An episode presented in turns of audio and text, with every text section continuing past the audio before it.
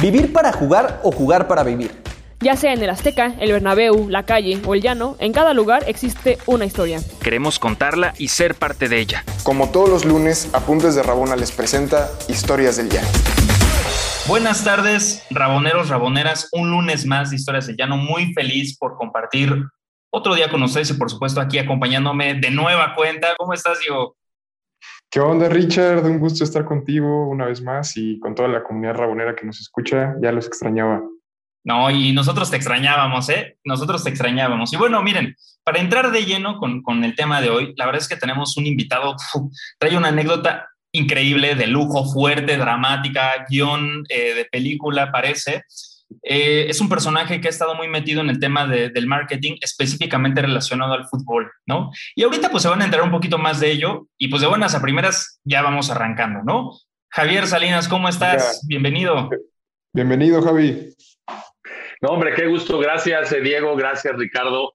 Eh, a los dos por esta invitación. Un gusto y poder compartir con, con, toda la comunidad. Y a ver, Javier, pues cuéntanos esta anécdota. La verdad es que yo no quiero decir nada porque me voy a sentir como Tom Holland ahí spoileando las películas de Spider-Man. Entonces, prefiero que tú lo comentes. Te cedemos el micrófono. Mira, es, es fantástico ayer, ayer que platicaba contigo, Ricardo, eh, que, tantas anécdotas que hay. Pues bueno, hoy hagamos una onomástica, acaba de pasar el, eh, el 11-11, como se le dice en inglés, el, los 20 años del ataque que sufrió Estados Unidos a, a, las Torres Gemelas, ¿no? Y en aquel momento, hace 20 años, yo era director de marketing del equipo Monarcas Morelia, que recordarán que recién desapareció, que se convirtió en Mazatlán. Eh, y en el 2001 acabamos de ser campeones. Teníamos, es decir, teníamos nueve meses de, de haber sido campeones. Obviamente se incrementó la invitación. Eh, nos eh, invitaban, nos pagaban por ir a jugar a Estados Unidos.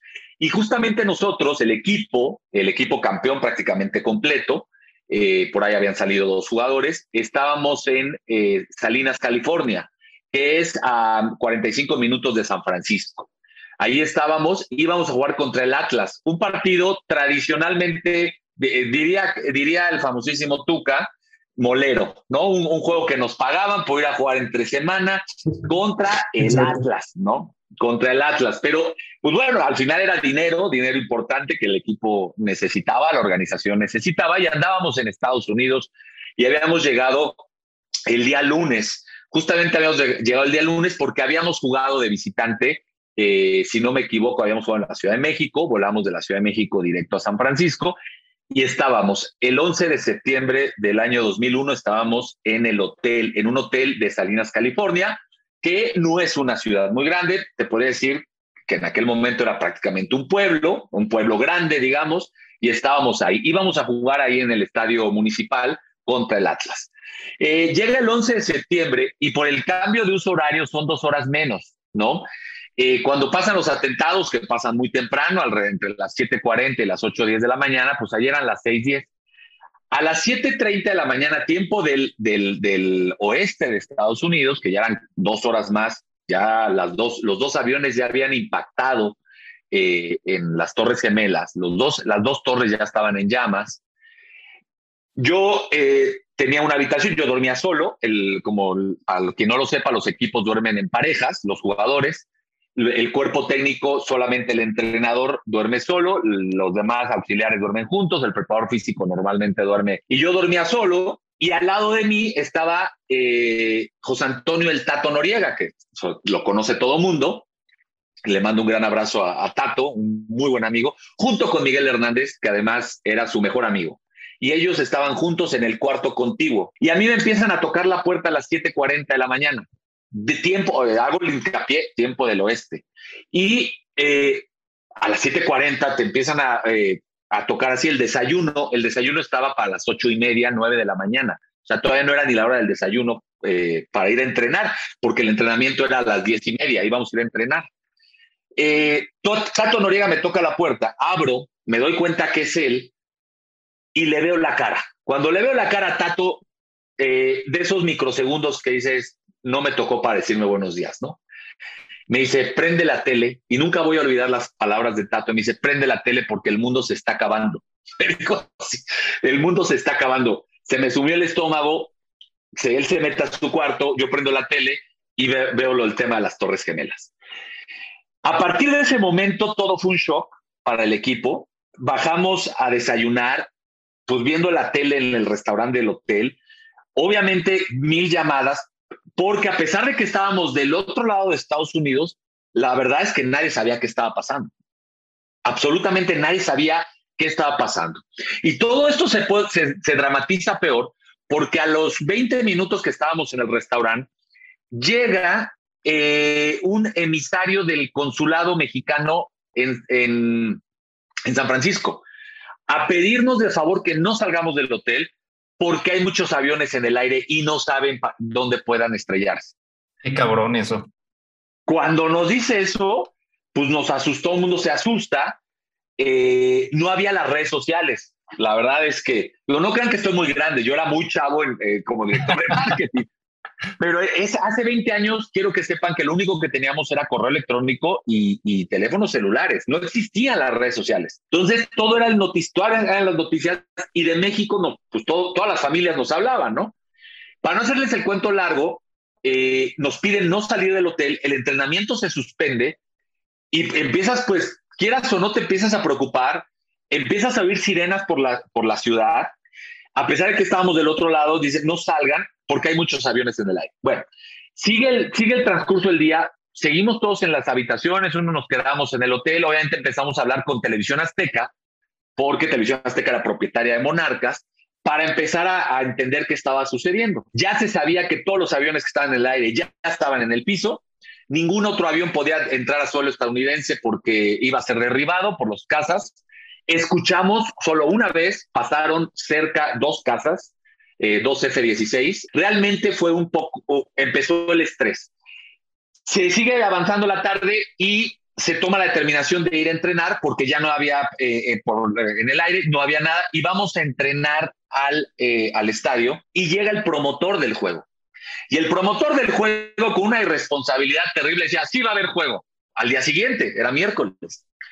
Y obviamente nosotros, con Juan Carlos Gómez, que era el secretario técnico, eh, tu servidor y Matías Botello, en aquel momento era el eh, eh, director deportivo, pues íbamos al frente del equipo y le decíamos, estás loco, no, no va a haber juego, o sea, todo está cerrado, no hay manera de que esto haya, no, no, mañana va a haber juego. Y en eso llega una chava, que he tratado de acordarme su nombre, que era en aquel momento era una buena amiga, americana, que era, la, era, era, era parte de toda esta promoción e incluso muchos años ella hizo los Juegos de la Selección Mexicana. Y llega llorando y, y se pone a llorar porque le confirmaron que su mejor amigo después, después se recordarán que en noviembre del 2001 jugamos contra Honduras la eliminatoria en el Estadio Azteca, México-Honduras. Sí. Me la volví, ahí la volví a saludar eh, nos quedamos de ver en algún túnel del estadio dos meses después que su amigo había fallecido en las Torres Gemelas. Ah, era una persona eh, increíble, eh, era serio, decía cosas, pero era muy especial, Alex. Alex se quería ir de Estados Unidos en ese momento. Luis Fernando Tena tuvo que hablar con él, era, estaba más nervioso porque era, era terrible la presión que él sentía y entendíamos que, pues bueno, ya había pasado el momento más más álgido y no podíamos regresar. Entonces empezamos a hablar con, con Álvaro Dávila, que era el presidente, que no había ido a ese juego, que estaba en TV Azteca, porque teníamos que regresar a México. O sea, era, lo importante era cómo, cómo salíamos. Hablamos con el Atlas, en algún momento pensamos, vámonos juntos, ¿no? En, eh, en este tema, pensamos en un charter. Eh, las máximas autoridades de Grupo Salinas, de TV Azteca, intentaron eh, hablar con la embajada eh, para meter un charter y sacarnos de Estados Unidos. Obviamente no hubo permiso. Eh, como ustedes saben, más de 10 días, no hubo 8 días, casi una semana, ningún avión tomó vuelo en Estados Unidos. No, no, no había, estaban prohibidos los aviones durante 8 días después del, de los atentados. Entonces, eh, por más gestiones que se hicieron, no pudimos. La idea era que Atlas y, Atlas y nosotros, Monarcas, pudiéramos volar. Al final Atlas dijo, pues nosotros nos vamos a regresar por nuestro lado y eh, al siguiente día, el miércoles, al medio, al, miércoles por la tarde, por la tarde, ya casi después de la comida, tomamos un autobús. Para que la gente que nos está escuchando se dé una idea, Salinas está en el norte de California. Para llegar a la frontera son casi nueve horas. en autobús, porque todavía estamos un poquito más al norte que San Francisco, 40 minutos más. Entonces eran nueve horas de paso. Tomamos un autobús, literalmente el miércoles ya a las dos de la tarde, nerviosos, Alex Fernández quería, quería de verdad eh, que, que, que de- decía, no es posible que no podamos volar, decía, era, era quería irse, ¿no? Nos fuimos en camión durante nueve eh, horas, quedamos de no pasar la frontera de noche, porque eh, ya eh, Luis Fernando Tena no quería el desgaste y al final teníamos juego el día sábado en el Estadio Morelos. El equipo, el torneo mexicano no se suspendió, ¿no? Como no se suspendió los vuelos, nada. Y jugábamos el sábado en el Estadio Morelos contra el Necaxa. Entonces Luis Fernando Tena empezó eh, a, a ver y a tratar de que el equipo no se desgastara más, de por sí el estrés, y dijo Luis Fernando Tena, no nos la vamos a aventar en un tirón, porque iba, era muy complicado, y llegamos y empezamos a ver hoteles, había hoteles cerrados y, y todos los hoteles eh, estaban llenos por toda la gente que no podía volar. Eh, entonces todos los hoteles de Los Ángeles y, de lo- y, y más adelante estaban llenos, no había un solo, una sola habitación. Conseguimos un hotel, ¿dónde creen? Adentro de Disneylandia. Eh, Era porque como habían cerrado los parques, cerraron Disneylandia también unos días.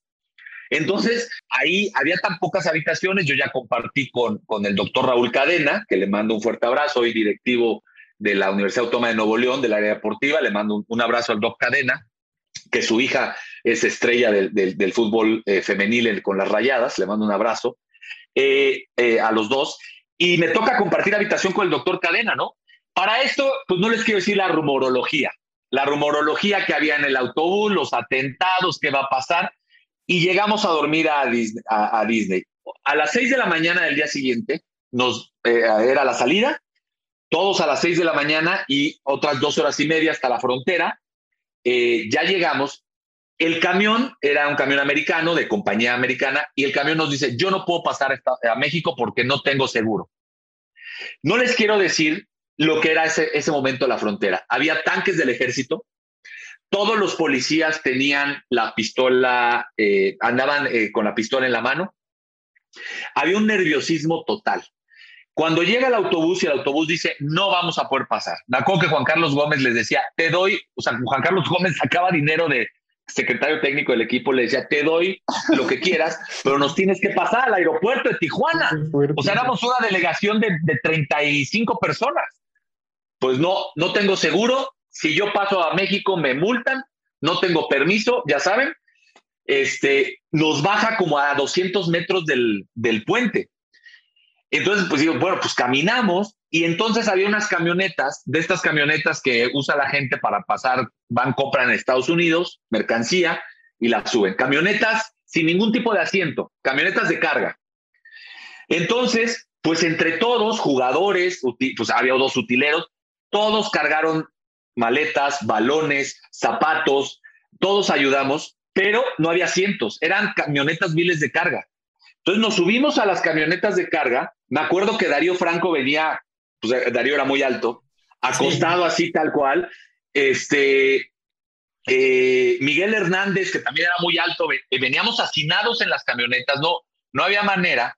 Este, Jorge Almirón, recordarán, un Sí. gran volante de contención. Jorge Almirón también con una cara de preocupación, me acuerdo que le, este, venía con los balones literalmente encima. Él, él al revés, en lugar de subirse a los balones, los traía encima. Entonces, al momento que pasamos la frontera, eh, obviamente, pues ven venir una caravana como de, éramos como cinco vans, éramos 35 personas, y entonces, obviamente, el nerviosismo de, del ejército americano, no solo de la, de la, de la Border Patrol, que era la, es la que cuida los puentes, había ejército. Pero obviamente el ejército, el- el- el- del otro lado estaba eh, la policía mexicana, digamos, la, la policía de, de- de fronteriza y también el ejército. Y también había mucho nerviosismo. Cuando ven enfilarse una caravana de cinco vans, eh, eh, las, las paran y se asoman y lo primero que ven es gente hacinada en medio de baúles, en medio de bolsas y desenfundan sus pistolas y, la, y, y nos encañonan y dicen, a ver, bájense. Porque decían, ¿quiénes son? O sea, ¿qué, qué está pasando? O sea, se están tratando de fugar de Estados Unidos, porque normalmente es al revés, ¿no? Los mojados de allá. y nosotros nos estábamos fugando de, de, México, de Estados Unidos a México, o sea, todo lo contrario. Obviamente se armó un operativo, nos bajaron encañonados. Eh, no les quiero decir el, tremendo susto que tenían. Eh, es difícil describirlo. Llevábamos, era ya día jueves, eh, estábamos totalmente asustados. no sabíamos qué estaba, o sea, realmente nadie sabía, o sea, sabíamos que había habido atentados en aviones, pero qué estaba pasando las familias de, pues, vueltas locas que ya nos regresábamos a México y nos bajaron. Cuando se dan cuenta, al primero que reconocen, eh, y, me acuerdo claramente, es eh, al primero que, reconocen es a, justamente a Jorge Almirón.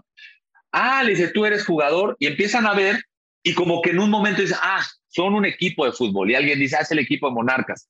Y ya se relajaron ahí tantito, nos pasan pero dicen queremos revisar toda la utilería. Entonces estuvimos casi 40 minutos parados ahí, revisaron toda la utilería, pues es que era lógico, estaban todo el mundo muy nervioso y por fin pudimos salir.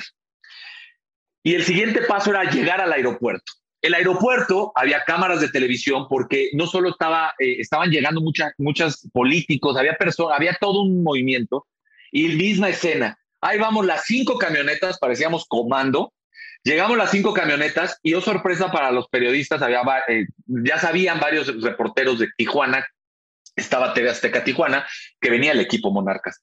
Y además, como acabamos de ser campeones, estaba muy reciente el tema, y de repente verlos bajar de una camioneta, la cara de susto, pues también fue para ellos una nota importante, ¿no? El caso es que pudimos subirnos a un avión, eh, había un vuelo directo de una aerolínea que ya desapareció, Aerolínea Azteca, eh, que cuando yo supe que esa era la aerolínea dije, no, bueno, este, eh, y pues, mejor, en camión, ¿no? Y, nos seguimos en camión. Sí. Pero bueno, lejísimos. te voy a decir algo, mm, creo que el equipo entero, estando en el aeropuerto, seguíamos muy tensos porque ahora venía a subirnos a un avión cuando durante 72 horas la imagen que todos teníamos en la cabeza era una y otra vez los aviones estrellándose en las Torres Gemelas. Y es imposible no dejar de sentir miedo al volverte a subir un avión por primera vez después de los atentados. Eh, estuvimos casi cuatro horas en el aeropuerto. El, vuelo salía de noche, era Tijuana, Morelia. Y pues con el Jesús en la boca, los creyentes rezaron. Alex Fernández le pidió irse en camión, no se le dio. Él sí pidió, literalmente pidió irse en camión, no se le dejó a Javier era el único que entendía a Alex Fernández. Era el único que lo podía calmar, era el único que podía soportar dormir con él en el cuarto, porque Alex Fernández era como sonámbulo, este, era muy nervioso. Y, Pastor Lozano, que era un tipazo, sigue siendo un tipazo, le mando también un abrazo, era muy tranquilo, ¿no? Era cool. Y él lo calmó, pero de realmente Alex Fernández no quería volar. Eh, puedo decir es que no volví a ver ninguna sonrisa de los jugadores desde que nos enteré, y de todo el plantel de todos los que íbamos en ese viaje, desde que pasaron los atentados, desde que Tato Noriega me tocó la puerta de la habitación y me dijo, el mundo se está acabando, hasta que llegamos al aeropuerto Morelia. Cuando llegamos al aeropuerto de Morelia es como cuando, te quitas y destapas la presión, regresaron las bromas, porque el viaje de San Francisco, de Salinas, California, a, Anaheim, donde está Disney, el camión fue un sepulcro. Veníamos viendo películas, pero normalmente, y quien, quien haya convivido con un equipo profesional o que el, camión de un equipo profesional siempre está lleno de alegría, normalmente. Eh, siempre hay bromas, hay, ah, este, eh, siempre hay bullying entre los jugadores, entre el cuerpo técnico, con todos. Esas nueve horas que viajamos nunca hubo ningún tipo de broma. Pero lo que les puedo decir es que cuando aterrizamos en Morelia y tocamos suelo, suelo mexicano ya habíamos tocado en Tijuana suelo nuestro, nuestra casa, fue un alivio. Y todo terminó, afortunadamente ganamos el sábado al Necaxa, a pesar de que el equipo no había entrenado dos días, que eso para un equipo profesional de alto rendimiento es, es, terrible, pero el equipo salió adelante, ganamos el sábado y eh, todos los jugadores decían, no queremos volver a jugar en Estados Unidos, pero a, las, a los 15 días regresamos a Houston, a otro juego de este estilo, eh, cuando volvieron a a las tres semanas. Pero eh, esta historia enmarcada con los 20 años de, de, los, de la celebración de los atentados a Estados Unidos, pues es una historia que poca gente sabe, que ha quedado ahí en el recuerdo, que solo 35 personas que pertenecíamos a Monarcas en aquel momento la sentimos, la vivimos, y a pesar de que estuvimos del otro lado de Estados Unidos, eh, la, el estrés, a ver, eh, un poquito lo que pasó ahora en la pandemia en abril y mayo del año pasado, todo cerrado, los, los malls todos cerrados, los restaurantes todos cerrados, las calles absolutamente solas. Fue una vivencia eh, espeluznante, pero también eh, pues muy padre que hoy, 20 años después, saluda a los, 30, a los otros 34 miembros de, de Monarcas en aquel momento. Les mando un abrazo porque eh, sí vivimos un estrés muy fuerte, pero eh, esa fue la historia. Yo, yo les prometí No, que era un guion de película. Yo les prometí que era un guion de película, pero no, no, creo que tiene de todo. Javier, digo, hay, hay algunos temas que vamos a estar tocando y, y evidentemente ahorita digo también ya preguntar algo por ahí. Pero a ver, yo quisiera saber primero, eh, e- esta tensión lo comentabas cuando ustedes estaban, bueno, los jugadores estaban en el entrenamiento, eh, se acercan para decirles que sí iba a haber juego, ¿no? Desde tu perspectiva, obviamente, desde la parte profesional, pero inclusive como amigo y como compañero de, estos futbolistas y del cuerpo técnico, ¿cómo lo viviste también? Porque al final tú estás viendo a, futbolistas en ese momento también romperse, y evidentemente son personas, y, y es lógico, ¿no? ¿Cómo lidiar o cómo apoyar en ese tipo de situaciones? para decirles, yo estoy de acuerdo con lo que estás haciendo, eh, de pronto la parte profesional vamos a tener que dejarla de lado, ¿no? Sí, mira, es, es algo muy interesante. Yo llevo 30 años trabajando para la industria del deporte, empecé muy, muy joven eh, y he trabajado para muchos equipos de fútbol, para la Selección Nacional de México eh, eh, y para incluso otros deportes. A, a, lo mejor yo perdí ya la capacidad de asombro con los jugadores, ¿no? Porque para mí no son jugadores, son, son eh, compañeros de trabajo o este, compañeros de, de equipo. O, eh, y enten, eh, yo no los veía como jugadores. La verdad es que yo los veía como personas al final del día y estas grandes celebridades eh, que uno ve en el campo, pues tienen familia, tienen hijos, tienen miedos, tienen dudas. Y sucede algo muy curioso y me ha pasado con muchos equipos. Y eso sucedió.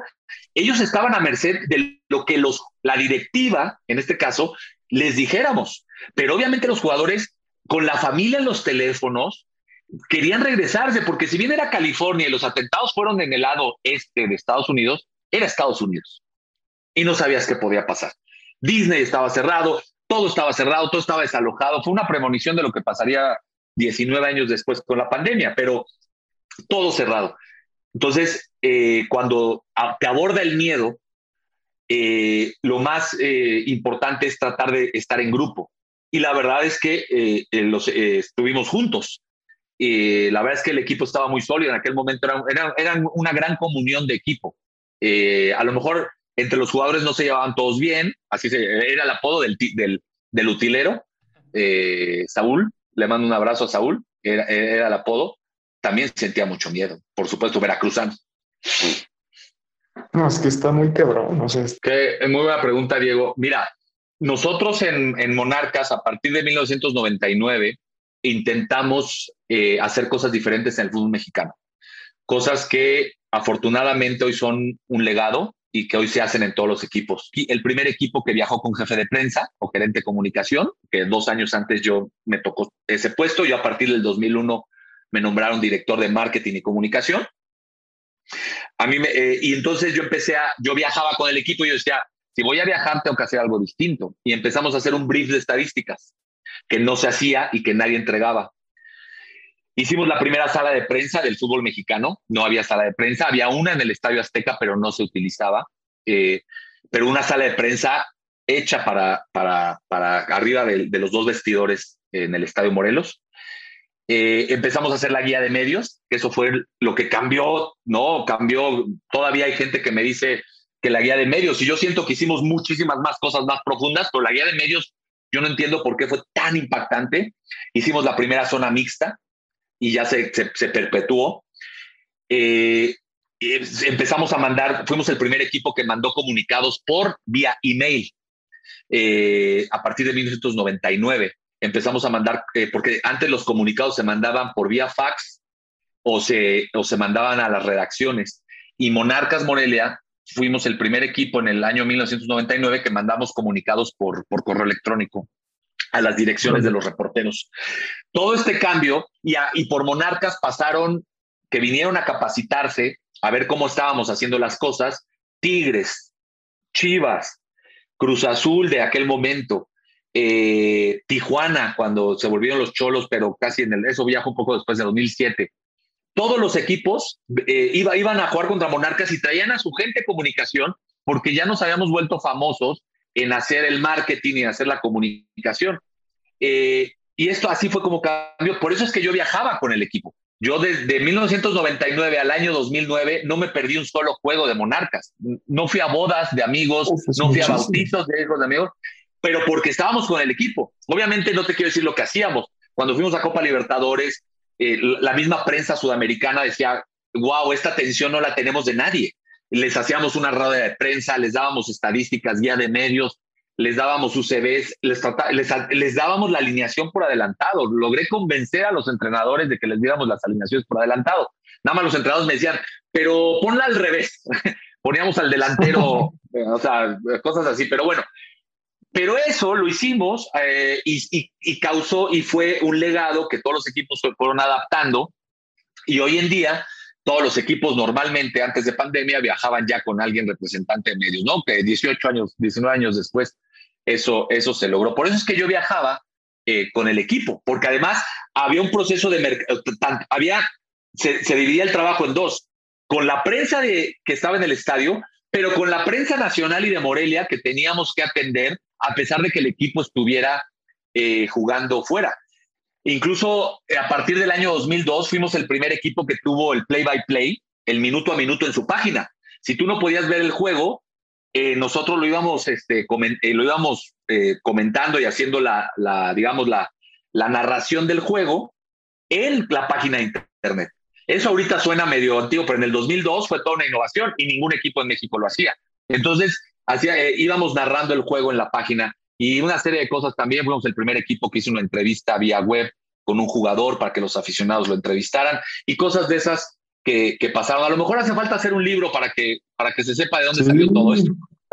Yo te iba a decir eso porque la verdad, ya algunos años en, en, la industria, no sé tú, Richard, pero yo nunca había escuchado todas estas innovaciones en temas de marketing y justo me llamó mucho la atención porque dije hace 20 años, me sonó muy raro que, que alguien de marketing para empezar, creo que esa área era completamente nueva y además que viajara me, me, brincó muchísimo. Entonces, qué, qué buena onda que, que, nos cuentas esto y, además que la gente lo sepa, porque claro, en ese momento hacer una entrevista web, hace, ¿qué pasó? ¿Sabes qué pasó con el Atlas? Ese Atlas que también iba a jugar allá con ustedes. El Atlas sí movió su juego.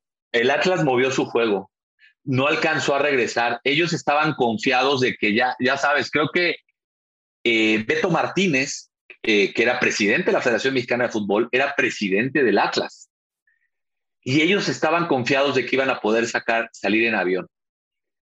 Si la memoria, si la memoria no me falla, el Atlas regresó hasta el viernes, arrancó el autobús hasta el viernes. O sea, ellos todavía de verdad estaban confiados de que iban a conseguir que Estados Unidos abriera sus fronteras para, para que dejaran entrar un avión por ellos.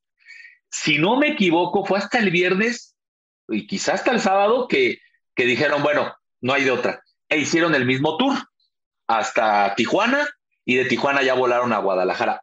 Y si no mal recuerdo, y me voy a echar una, una clavado en, la, en, la, en, la, en la, los periódicos de la época, eh, que fue 2001, o sea, eh, creo que ellos tuvieron que mover su juego. Sí lo tuvieron que suspender porque no alcanzaron a llegar. Sí, sería interesante. Vamos a buscarlo sí. también, ¿no? Un, un anexo de, de, de, este programa que se llama Memorias de Javier Salinas, porque claramente pueden salir muchas cosas. No, Javier, de verdad agradecerte por, por esta gran charla, porque de verdad, eh, o sea, estábamos así en vilo, estábamos súper atentos. Yo iba imaginando todo. Sé que las personas que están escuchando este programa eh, van a estar igual o estuvieron igual. De verdad agradecerte porque estuvo fascinante. Además, acompañado, por supuesto, de estos jugadores. Ya ni, yo ya ni sé decir, si decir que son vintage o voy a decir de, del 2000, ¿no? Porque, ¿qué tal si se sienten agredidos? Un saludo, por supuesto, a todos, ¿no? Ahí, ahí el Tato Noriega, además, que, que ya estuvo también con nosotros. Estuvo con nosotros. Sí, sí. Ahí, este, Tato, te vamos a estar etiquetando. Eh, ya, ya, estás advertido, ¿no? Ya estás advertido en, en, en, en esto.